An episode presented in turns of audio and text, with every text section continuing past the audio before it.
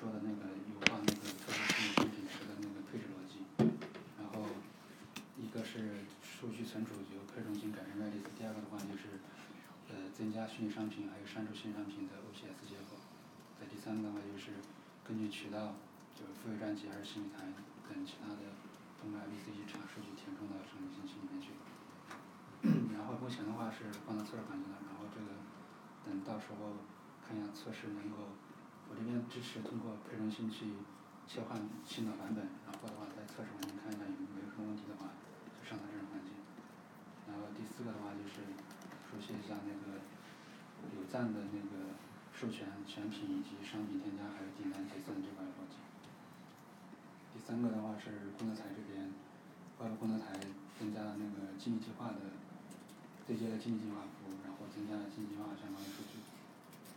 然后这周的话一个是西米西米这边的话，一个是广场页主播列表那边增加主播的最新的店铺券还有平台券的信息，第二个话就是虚拟权益这边专有支付的开发。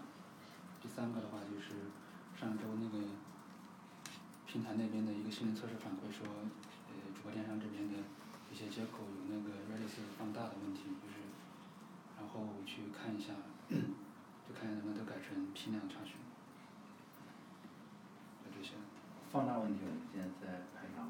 嗯。嗯主要就是商品查询这块儿，它大概放大多少倍？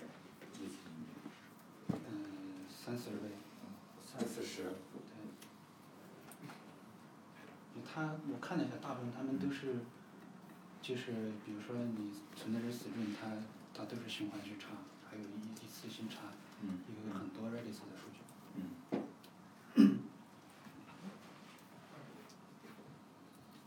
好。呃我上周主要是创作经历，然后完成了 H 五端的一些分红数据，然后装机状态列表，然后分红列表，也还有其他的一些页面开发。然后跟志鹏那边联调专辑列表的接口，然后新建专辑，还有检查等其他的一些接口，完善了外部端的一些呃专辑状态的 UI，增加了一些花卉提示。体育那边呃增加了几个小点的优化，一个是呃站内的跳转改为 i t 的跳转，这个是呃为了返回不让它去再刷新的一个 bug。然后第二个是优化了那个大咖推荐的那个换一批的那个。呃，会突然出现的一个图片的一个效果，然后加了一些淡入淡出的一个动画效果。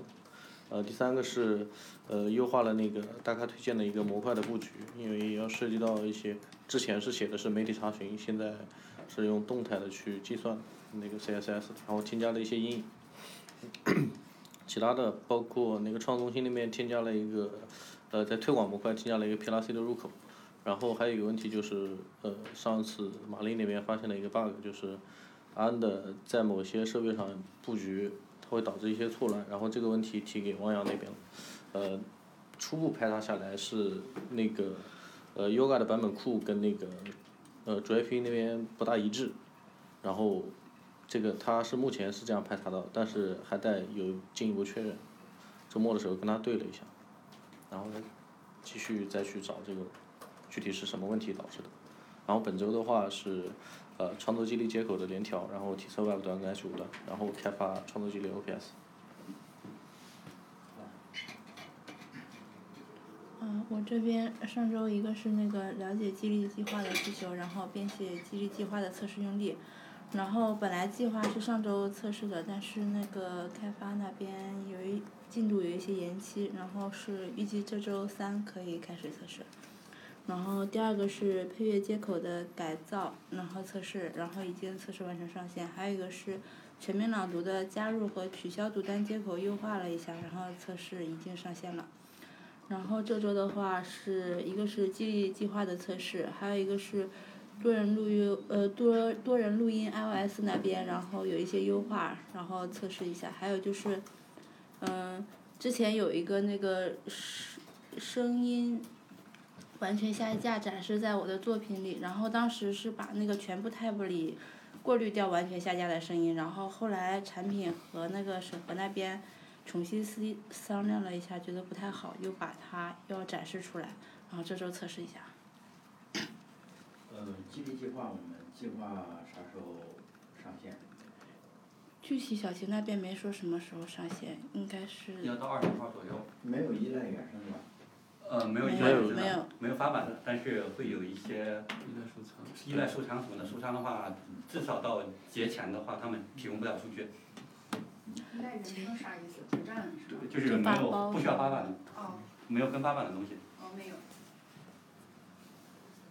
全面网读那个是，嗯，有个漏洞有个漏洞，CSRF 漏洞。我收到了通知，嗯然后就改了。嗯，最近我们漏洞挺多的，